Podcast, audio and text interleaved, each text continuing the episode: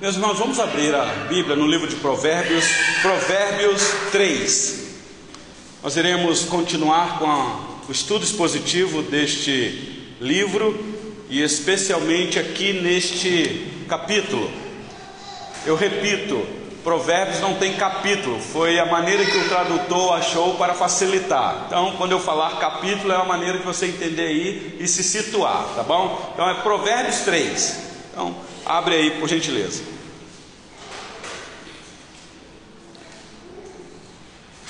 Hoje eu quero ler apenas dois versículos com vocês. É, nós estamos aqui numa exposição deste Provérbios 3 e eles e uh, nós estamos aqui numa divisão para facilitar o entendimento dos irmãos. Já fizemos uma exposição dos versículos de 1 a 5, de 6 a 9, de 10 a 12, de 13 a 18, e hoje eu quero fazer com vocês uma leitura para tratar de um assunto muito importante dos versículos 19 a 20. Por gentileza.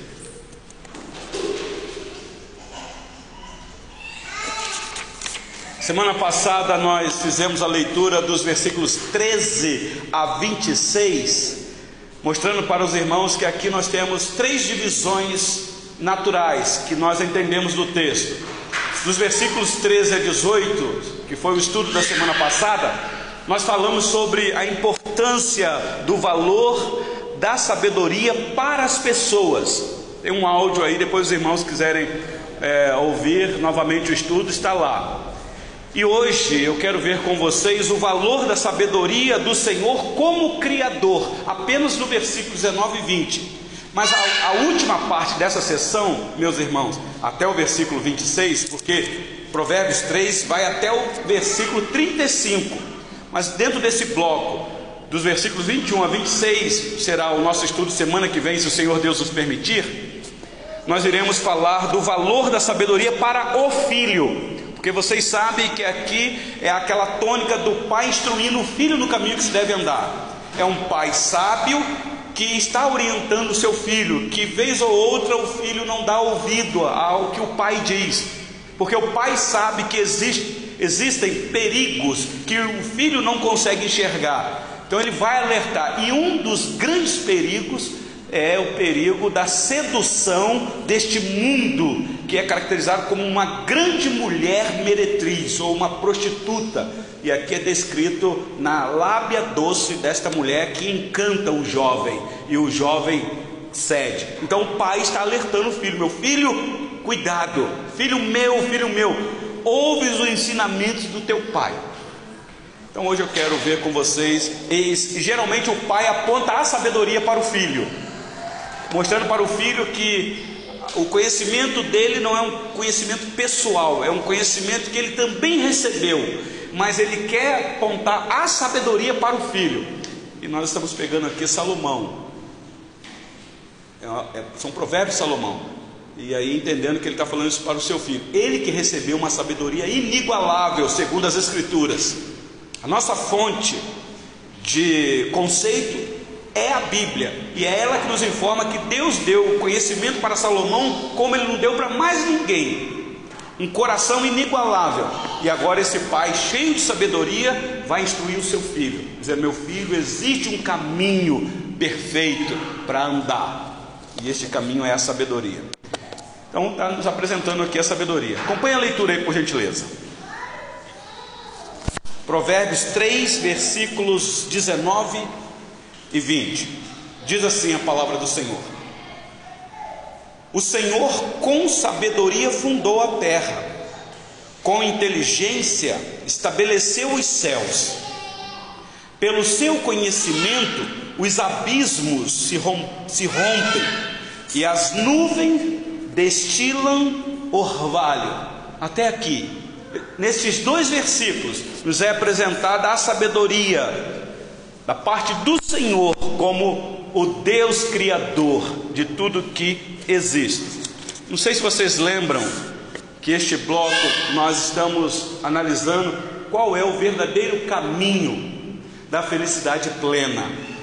Como nós poderemos encontrar a verdadeira felicidade?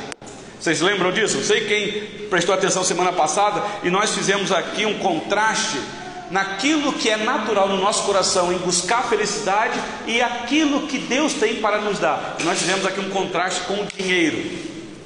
Porque a palavra do Senhor nos informa que se você não tomar cuidado com o dinheiro, ele se torna um senhor na sua vida. Você se torna um servo dele. Ele passa a ser um senhor na sua vida pessoal, ele passa a ser um senhor no seu casamento, ele passa a ser um senhor dentro da tua família.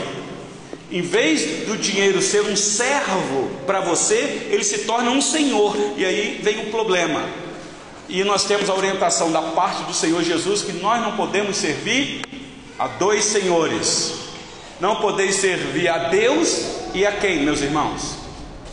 E as riquezas, e ao Deus Mamon. Então, existe esse alerta nas Escrituras. E nós mostramos aqui que a verdadeira felicidade é óbvio, não está então nesse Senhor chamado dinheiro. Meus irmãos, o dinheiro não é problema. Eu falei muito isso daqui semana passada. O problema é o nosso coração ganancioso que ama o dinheiro demais da conta. Tem gente que briga porque tem muito dinheiro e tem gente que briga porque não tem dinheiro nenhum. Então o dinheiro é um destruidor se você não vigiar da sua vida e da sua família. nós falamos que um grande número de pessoas que passam a vida lutando para ter dinheiro e satisfação própria, para conseguir o que querem, fazem de tudo, de tudo. E tudo aqui, coisas lícitas. Por exemplo, estudam muito, um sacrifício para estudar, para se qualificar, trabalham demais, se esforçam, são ousadas sacrifica um momento prazeroso com a família, um momento de lazer, em prol do seu grande objetivo. E no fundo, no fundo, o objetivo é qual, meus irmãos? O dinheiro. Sempre, sempre é o dinheiro. Então, quando essas pessoas conseguem o que querem, e a pergunta que nós fizemos aqui é: será que essas pessoas realmente encontraram suficiência para uma felicidade verdadeira? E eu respondi para vocês dizendo que eu penso que não. Por quê? Deixa Provérbios marcado aí, abre num outro livro de sabedoria, Eclesiastes, por gentileza. Eclesiastes 7. Para frente um pouquinho de Provérbios. É o próximo livro. Eclesiastes capítulo 7, eu vou ler dois versículos apenas.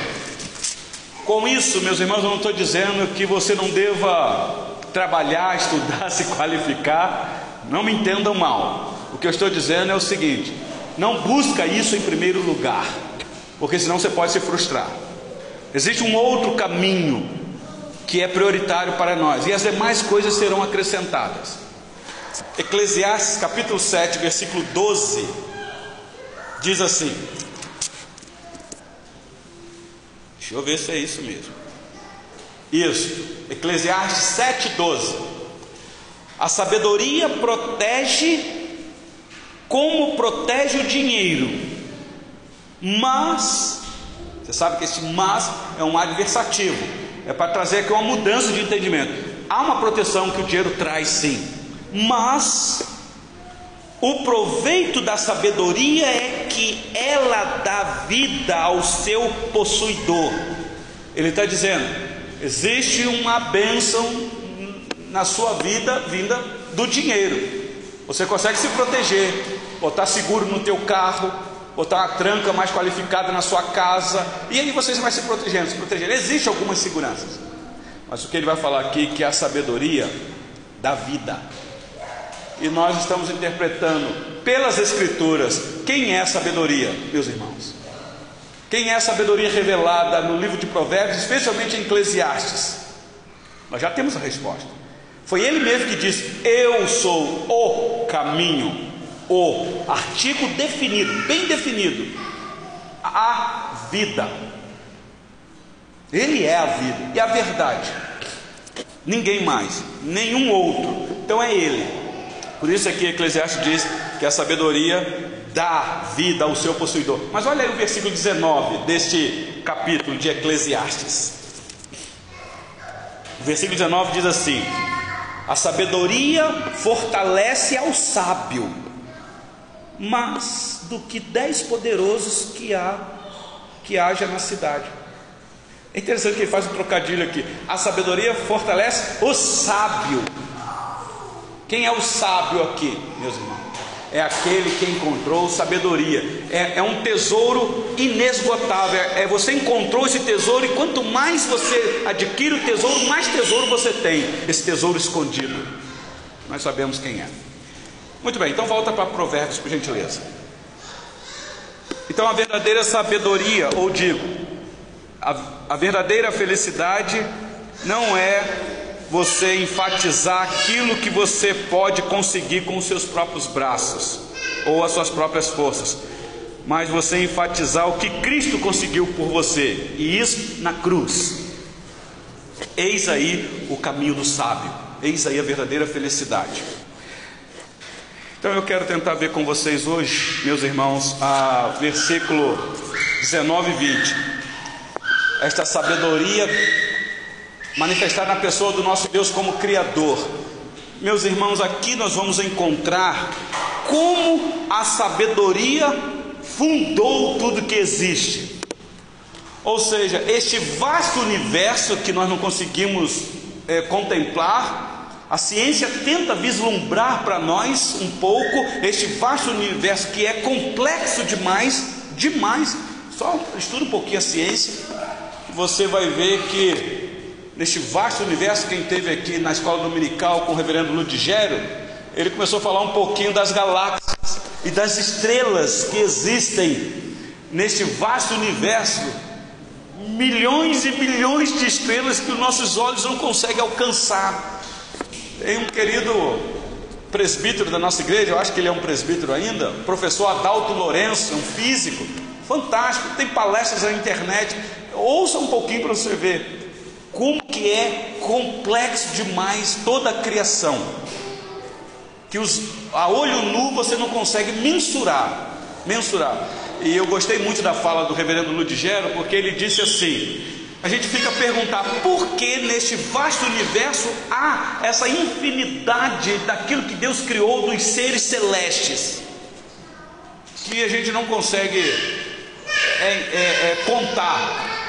Existem, os, os cientistas já chegaram à conclusão, que existem neste vasto universo, nos céus, mais estrelas do que grãos de areia de todas as praias e desertos da terra. Isso são informações que os cientistas nos dão. E a gente fica a pensar: quantos grãos de areia existe numa praia? Quem já foi aqui no mar, uma hora você senta lá e pega na palma da sua mão, um pouquinho só, e começa a contar cada grão, para ver se você vai conseguir. Como disse Davi no Salmo 139, quero crer que foi Davi que disse: Você vai contar, vai contar, vai contar e não vai chegar no final. Agora pensa todas as praias e todos os desertos. A informação que nós temos é que nesse vasto universo há muito mais estrelas. E a pergunta é: por que tudo isso? E a resposta que o reverendo Ludigero nos deu foi: para que nós, ao contemplar esta criação, podemos vislumbrar o Criador que é infinitamente maior do que tudo isso. Então, meus irmãos, qual é o tamanho do nosso Deus? Não cabe na cabeça de um ser humano, meus irmãos. Por isso é que Paulo, quando começou a descrever o plano da eternidade que Deus estabeleceu para a humanidade, ele, no capítulo 10, até o capítulo 10 de Romanos, ou até metade do capítulo 11, Paulo está contemplando essa grandeza da obra que Deus realizou na humanidade. Ele dá uma parada. E ele então começa a escrever: ó oh, profundidade da riqueza tanto da sabedoria como do conhecimento de Deus. Quem é que foi o conselheiro do Senhor? Quem primeiro deu a ele? E Paulo entra num, não, é, não vou dizer um devaneio, mas ele, ele chega ao ponto de dizer: a minha mente não consegue passar daqui, então o máximo que eu vou fazer é tributar a Ele glória, porque tudo é dele, é para Ele. A Ele, pois, seja o louvor eternamente. É Romanos 11, 33 até 36, depois vocês leiam lá. Então, o que nós vamos ver aqui hoje, meus irmãos, é esta sabedoria deste Deus que é Criador, neste vasto universo, neste mundo, tudo que há nele existe por meio da sabedoria e desta inteligência infinita, eterna, na pessoa bendita deste Deus que nós não conhecemos plenamente, ainda que a gente use esse termo, mas ninguém consegue conhecer Deus plenamente. O ser de Deus não pode ser estudado. Nós apenas vislumbramos os atributos de Deus. Os jovens estão aí estudando os atributos do Senhor. E a gente, para tentar estudar os atributos comunicados do Senhor, nossa mente já entra em parafuso. Como é que você vai compreender a eternidade do Senhor? Quando Moisés escreve o Salmo 90, para falar deste Deus que é eterno, ele vai usar o superlativo, ele vai dizer: de eternidade a eternidade, tu és Deus. Se fosse só de eternidade, tu és Deus, já estava bom. Mas Moisés chega de dizer: de eternidade a eternidade, Olã e Olã, tu és Deus. Não tem como nós entendermos. Deus não é homem, meus irmãos. A descrição nas Escrituras de Deus como homem é apenas para uma compreensão limitada nossa, mas Deus está muito mais da nossa compreensão humana. Quer ver uma coisa? Eu sempre tenho esse caguete, quer ver uma coisa? Abra sua Bíblia, por gentileza, no livro dos Salmos, Salmo 104, atrás de Provérbios, um pouco. Salmo 104, versículo. Alguém leia para mim, por gentileza, o versículo de número 24. Este louvor que o salmista dá a este Deus que é Criador.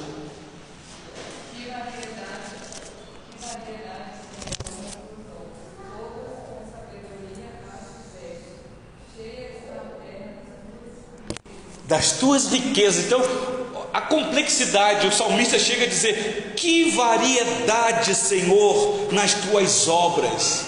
Tu, tu não és um Deus monótono, tu és um Deus inteligente. Aliás, ele diz aqui: Todas com sabedoria as fizestes, cheia está a terra, quase que dá para falar, né? Da tua glória.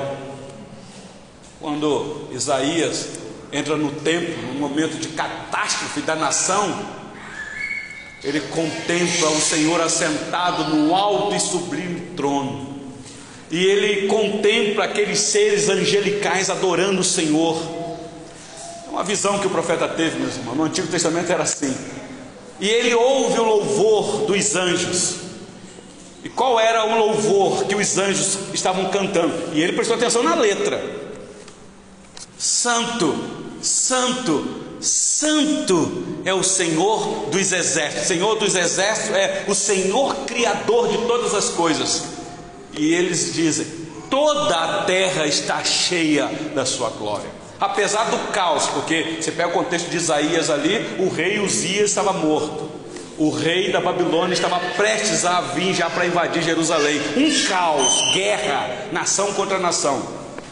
Mas Isaías olha o Senhor, Criador de todas as coisas, e diz: está tudo sob controle, porque Deus não está fora do trono. O rei da terra está sem o trono, porque ele está morto, mas o rei do céu não está sem o trono, porque ele não morre, ele é eterno, ninguém mata ele. Então toda a terra está dentro das ordens, apesar do caos.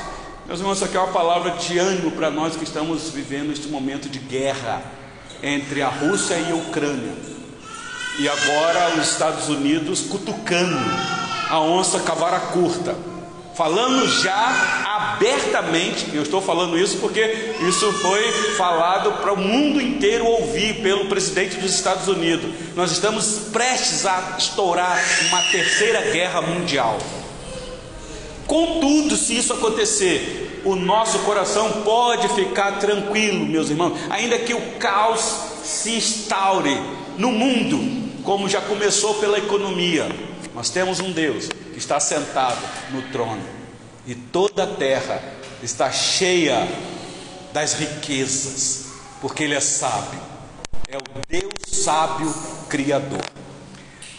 Livro do profeta Jeremias, por gentileza. Jeremias. Para frente do profeta Isaías.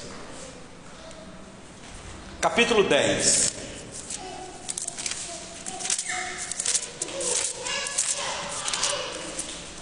O estudo bíblico, meus irmãos, é para estudar a Bíblia. Por isso que eu peço muito para abrir a Bíblia, para você acompanhar aí pelo menos um pouquinho do raciocínio nosso. Jeremias 10, 12 diz assim: O Senhor fez a terra pelo seu poder. Poder aqui é o poder da palavra dele, o Logos de Deus estabeleceu o mundo por sua sabedoria e com a sua inteligência estendeu os céus, como que uma cortina, né? Foi jogada assim, ela desenrolou e os céus então foram esticados. Por isso é que a descrição apocalíptica apresentada pelas palavras do Senhor Jesus ou Pedro, é, explicando mais sobre o sermão profético do Senhor Jesus, diz que no dia do juízo os céus serão, é, haverá estrondo nos céus e como uma cortina ele será enrolado. É figura de linguagem, porque olha aqui como que o Senhor Deus criou todas as coisas. Ainda em Jeremias, no capítulo 51, lá para frente um pouquinho. Jeremias 51. versículo 15. Diz assim: Ele fez a terra pelo seu poder, estabeleceu o mundo por sua sabedoria, e com a sua inteligência estendeu os céus.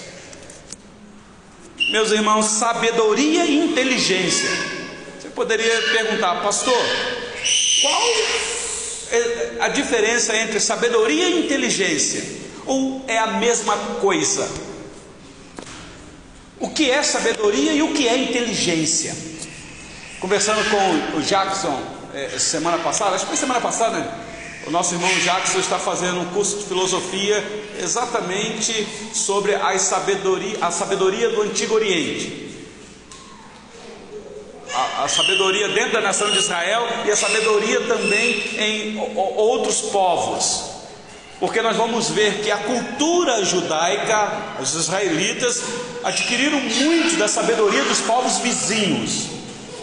E meus irmãos, quando se estuda um pouquinho, o mínimo que você vai tentar examinar, você vai ver que a sabedoria existe um contraste que vai ser, pelas Escrituras, apresentado entre sabedoria e inteligência.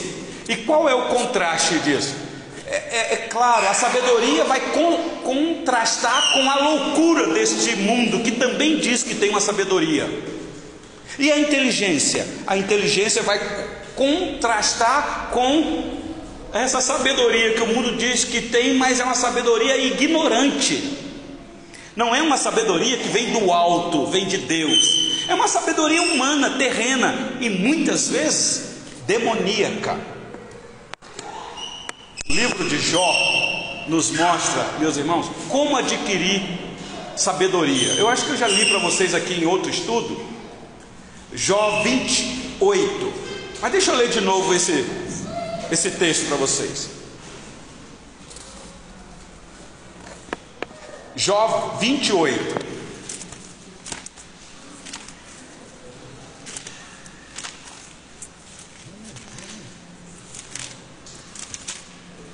Se você tem uma Bíblia aí, abre aí e acompanha por gentileza, pelo menos este texto. Jó 28. Estudo bíblico é importante você trazer um papelzinho, uma caneta, porque você pode anotar as referências, apesar que vai ficar gravado. Mas você pode anotar, você pode escrever, você pode é, lembrou de uma de fazer uma pergunta, mas aí o pastor está falando demais. Você escreve a pergunta para depois você perguntar. Então é sempre bom, eu, eu incentivo a vocês sempre trazer um papelzinho e uma caneta, tá bom? Livro Jó 28. Eu vou ler, olha só, o versículo 20. Diz assim: Donde, pois, vem a sabedoria? E onde está o lugar do entendimento? Versículo 27 e 28. Finalzinho deste capítulo. Então viu ele a sabedoria e a manifestou, estabeleceu-a e também a esquadrinhou, e disse ao homem: Eis que o temor do Senhor é a sabedoria, e o apartar-se do mal é o entendimento. Presta atenção, princípio da sabedoria: temor ao Senhor. Mas o que é temor a Deus? Meus irmãos, temor a Deus é você apartar do mal, é você não praticar o mal, é você seguir o caminho da ordem, da decência, da ética, da moralidade. Muito obrigado, Tiago. É você saber que você tem um bem para realizar, e se você não fizer este bem, você peca. Então, apartar do mal, e não é só apartar do mal, é apartar do mal e praticar o que é bom. Isaías, então vocês viram aqui que a sabedoria ela procede de quem, meus irmãos? A sabedoria não procede de nós, criaturas, a sabedoria procede desse Deus que criou tudo com sabedoria, inclusive o homem. O homem foi criado com sabedoria. Primeiro da parte de Deus que criou o homem, e depois que ele colocou nesse homem essa sabedoria. Mas o que é que o nosso primeiro pai fez com essa sabedoria, meus irmãos? Ele não utilizou essa sabedoria com entendimento. Mas esse é o nosso primeiro Adão. E o segundo Adão? Esse daí, meus irmãos, todos os tesouros do saber estão ocultos nele. Mas Isaías, quando vai profetizar sobre ele, olha o que Isaías diz. Isaías 11, versículo, versículo 2. Daqui a pouco eu vou concluir e trazer algumas aplicações para nós. O meu desejo como pastor é trazer uma aplicação bem prática para você que vai daqui a pouco embora para sua casa. Se amanhã você tiver vida, vai continuar a sua atividade. Se você aprender o que é que a palavra de Deus te orienta hoje, ah, você vai viver feliz, porque nós estamos dentro deste, deste tema de como experimentar a verdadeira felicidade. Mas Isaías 11, versículo 2, alguém leia aí por gentileza. Qualquer irmão ou irmã que achar. 11, versículo 2. Pode ler.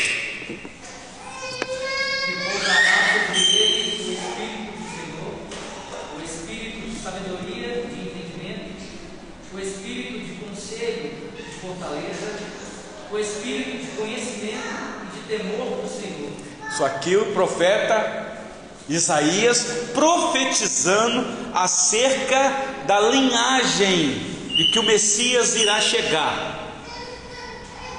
Ele está vindo da raiz de Jessé, Jessé que é o pai de Davi. Então ele vem do trono de Davi, da tribo de Judá. E não sei se na sua Bíblia, que está Espírito aí, todas as palavras Espírito com letra maiúscula. A pergunta que a gente faz é: quanto Espírito Deus tem? Um só.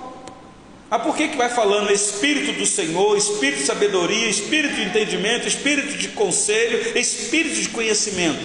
Está dando uma ênfase, é igual Apocalipse, que fala sobre os sete Espíritos de Deus. Sete Espíritos de Deus? Deus tem sete Espíritos?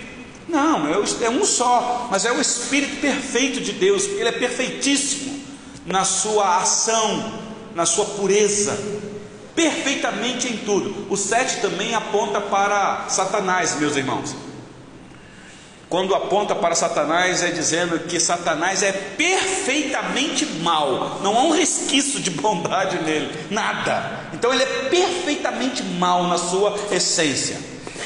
Então, olha aí, quando ungido de Deus viesse, o reinado dele seria um reinado que ele teria sabedoria, entendimento, conselho, fortaleza, conhecimento, temor do Senhor.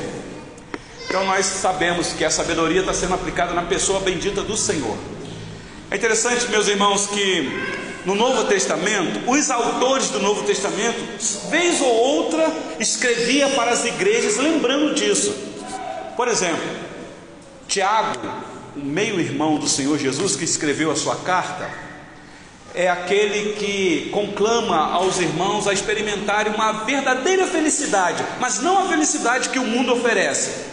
Porque ele começa a carta dele dizendo assim: Meus irmãos, tende por motivo de toda alegria o ter muito dinheiro.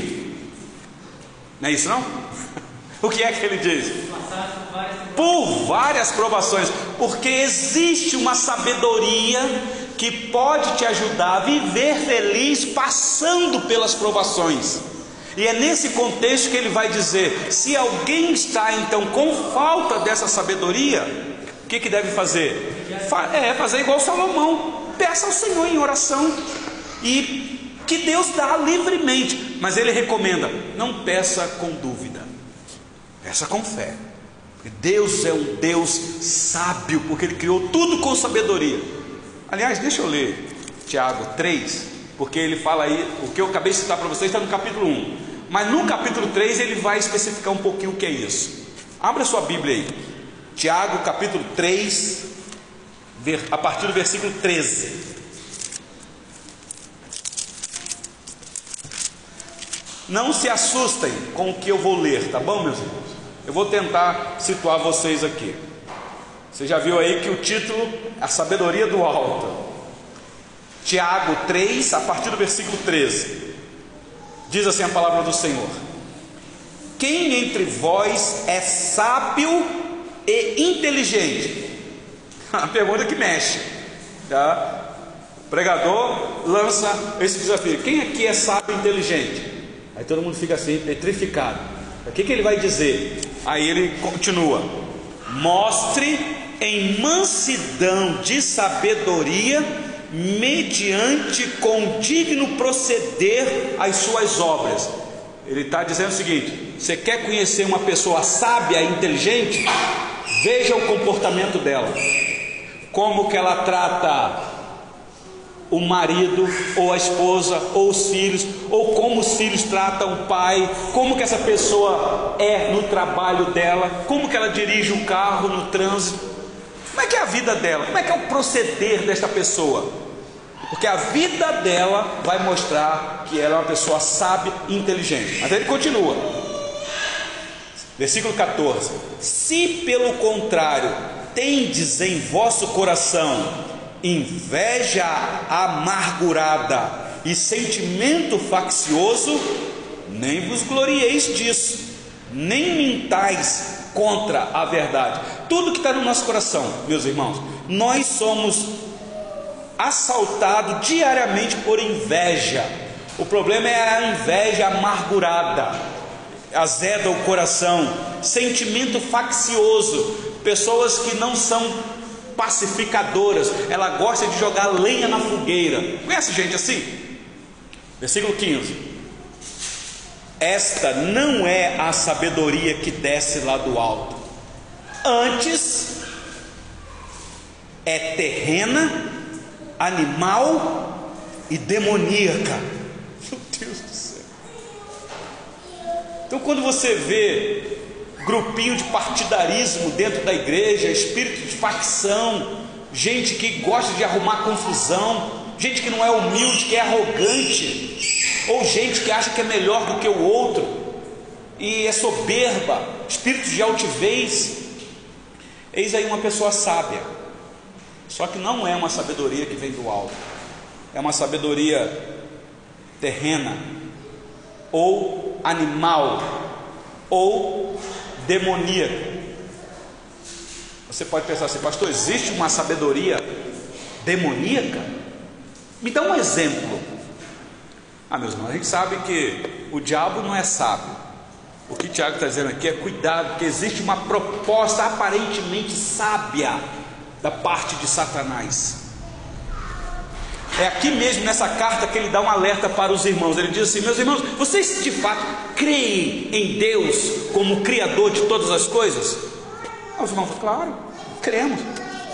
Ele já fazes bem, mas isso não é nada, porque os demônios também creem. E um detalhe: eles tremem, porque eles conhecem perfeitamente de teologia sistemática, de teologia bíblica, eles conhecem profundamente. Eles sabem que Deus é um Deus criador, que criou todas as coisas com sabedoria. Eles sabem tudo isso, só que eles não se arrependem. E não há salvação para eles. E eles tremem porque eles conhecem profundamente. Então ele já bateu. Só que agora ele diz: cuidado, porque existe uma sabedoria demoníaca. Qual é a sabedoria demoníaca? É a sabedoria su é, sugerida pelos demônios, por Satanás. Por exemplo, você lembra uma vez que o próprio o próprio Deus, na pessoa do Espírito, leva o Senhor Jesus ao deserto para o quê? Para ser tentado. Preste atenção que eu disse domingo na mensagem que eu penso que de vez em quando o Senhor Deus nos conduz às circunstâncias para sermos tentados. Eu não disse que Deus nos tenta, porque Deus não tenta ninguém e ele não pode ser tentado por ninguém. É a informação que o Tiago nos diz. Mas ele pode nos conduzir a lugares para sermos tentados. Ele fez isso com o filho dele. Ele impeliu. Vocês lembram disso? O Senhor Jesus foi, foi batizado em que local, meus irmãos?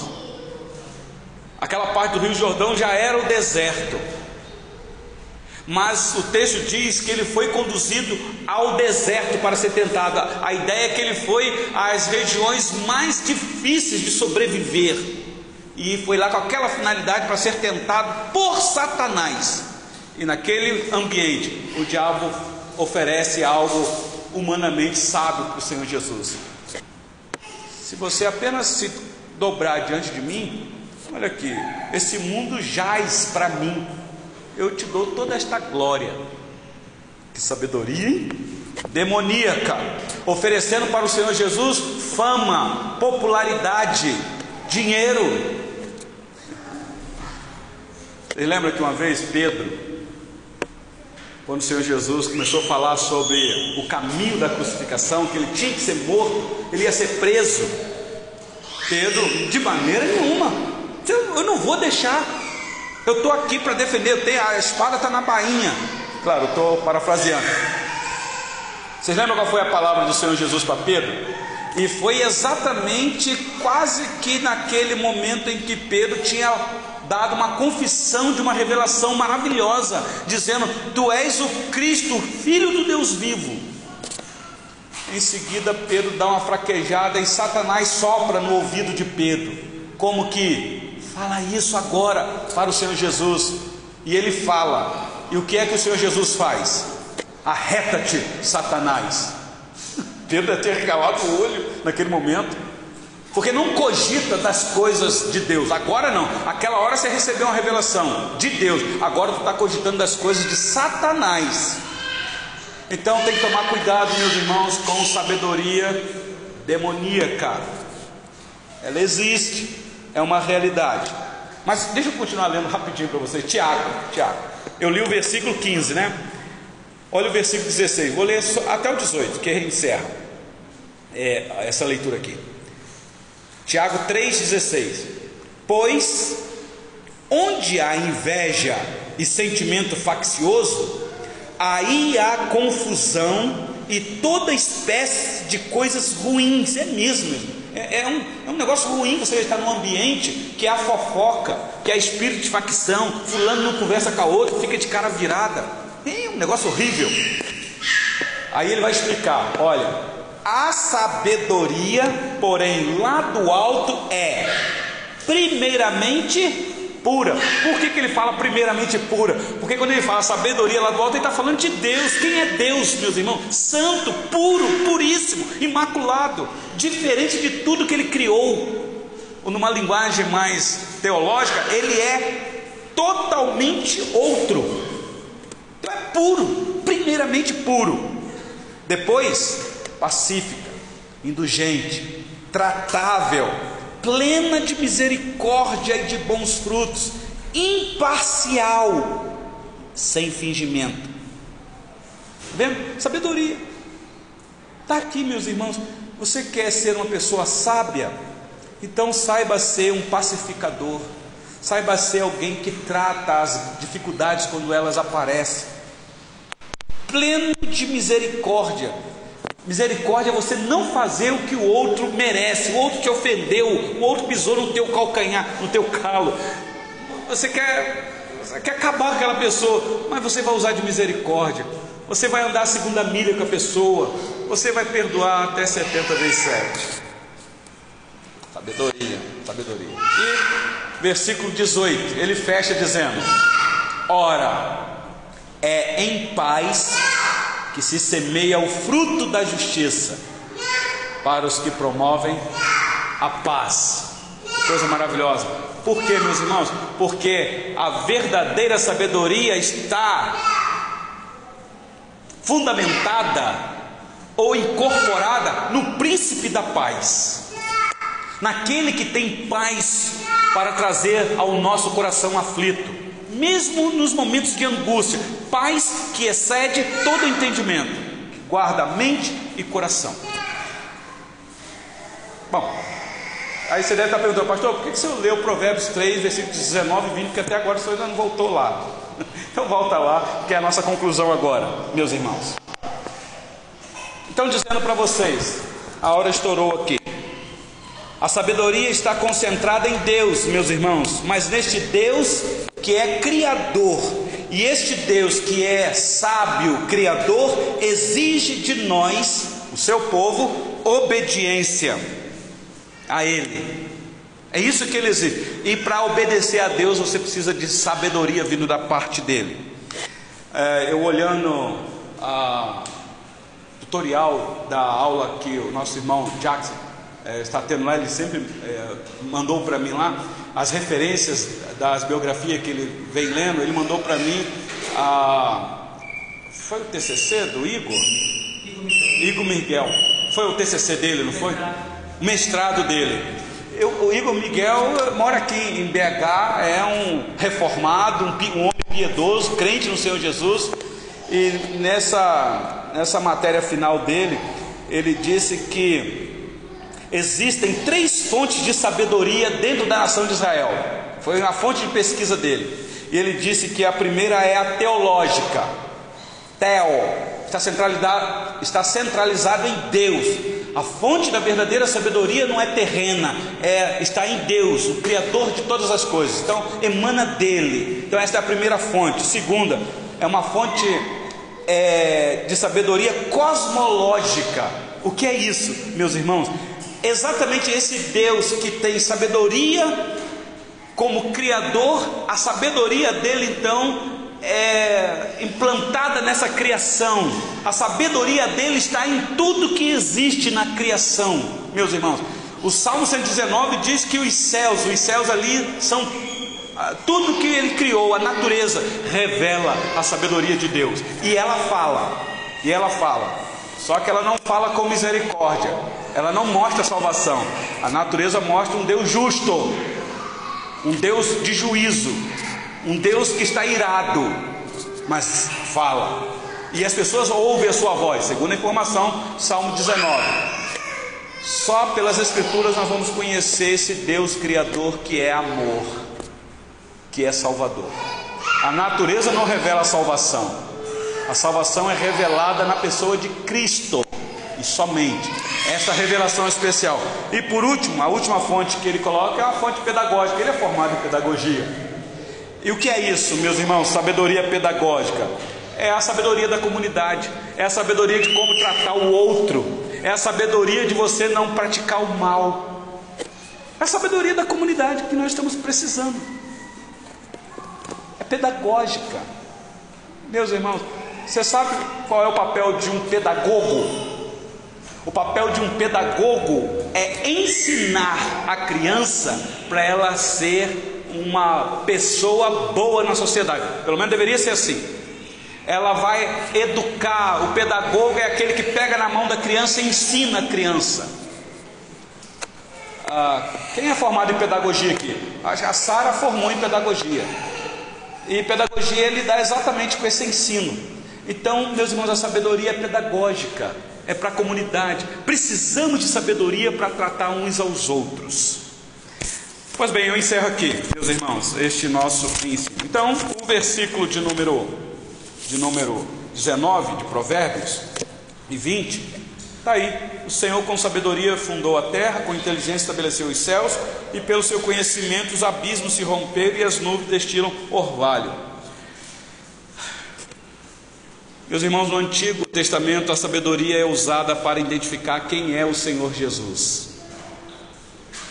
E o Senhor Jesus, como o próprio Criador de todas as coisas, antes de tudo existir, ou este Criador pré-existente, ele já estava lá, ele estava com Deus e ele era Deus. Como é está o teu coração nesta noite? Que tipo de sabedoria você precisa?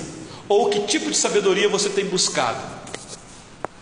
Como é que o teu coração age quando você está numa situação difícil? Quando há conflitos? Quando há tentações? Vocês prestaram atenção aqui, meus irmãos, qual é o ponto do estudo desta noite? Nós precisamos de sabedoria para saber viver. Apenas isso. Pensa que maravilha é uma esposa conviver com um homem dentro de casa que é cheio de sabedoria. E sabedoria do alto, não é sabedoria terrena, não, porque às vezes o homem é sábio porque ele tem uma sabedoria terrena, e se não demoníaca. Pensa, filhos, filho meu, semana que vem nós vamos mostrar aqui a sabedoria para o filho com essa sabedoria aqui, saber tratar o pai, saber conversar, ter palavra doce, não usar palavras arrogantes, não deixar o azedume do coração falar mais alto, não deixar o temperamento sobressair sobre essa sabedoria. Como é que está o teu coração? Que lição nós podemos aprender aqui? Talvez a última é: como é que está a sua vida financeira? Ou como é que você lida com o dinheiro? Você é aquele que deixa o dinheiro te dominar, ele se torna um senhor. Você só tem satisfação, felicidade se tiver dinheiro na conta, porque não é assim no final do mês, quando o salário cai lá, né? Oh meu Deus, que felicidade! Dura um, dois dias, porque você começa a pagar a conta, aí vem a tristeza de novo, choro e ranger de dentes, esperando mais não sei quantos dias para o dinheiro cair de novo. Mas meus irmãos, como é que nós lidamos com o dinheiro? Estou dizendo que a gente não pode ficar feliz quando o pagamento cai lá. Eu fico. Porque eu preciso pagar as contas, preciso botar comida dentro de casa. A gente precisa ter um recurso para ajudar alguém quando bater na nossa porta. Eu não sou contra, meus irmãos, ter dinheiro. A questão é como nós lidamos com isso. Ou você é uma pessoa descontrolada, não está nem aí. Como alguém disse, o teu salário são dois mil reais. Esse é o teu salário, é o dinheiro que você tem para gastar durante um mês. Mas você tem um cartão de crédito de três mil reais de crédito. Então o teu salário não é, não são dois mil reais. O teu salário é três, são três mil reais. E você iludidamente pensa que o teu salário são três mil reais. Adivinha o que é que você faz? Você acaba com os 3 mil reais de crédito, porque você pensa que tem dinheiro. E aí você vai comprando, vai comprando, vai comprando, e no final do mês o boleto chega. Meus irmãos, sabedoria, sabedoria. Precisamos, meus irmãos, como nós precisamos. Então, quem sabe Deus te trouxe aqui nesta noite para te alertar, para te ajudar a viver verdadeiramente feliz com este que é o Criador de todas as coisas. A terra está cheia da riqueza. Meus irmãos, e nós somos dele. Nós iremos herdar tudo dele. O que é que satisfaz o teu coração?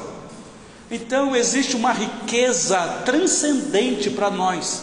Por isso que o Senhor Jesus alertou o seu povo, nós, não acumule riquezas nesta terra. Não fica correndo atrás dessas coisas. Não seja ganancioso. Não fique preocupado em querer comprar lá o númerozinho para acertar a mega sena. Acho que saiu aí que está acumulado, né? Tá incentivando o povo. E o crente bocoió, ganancioso, vai lá fazer uma fezinha. Porque ele quer ganhar, ele quer ter muito dinheiro.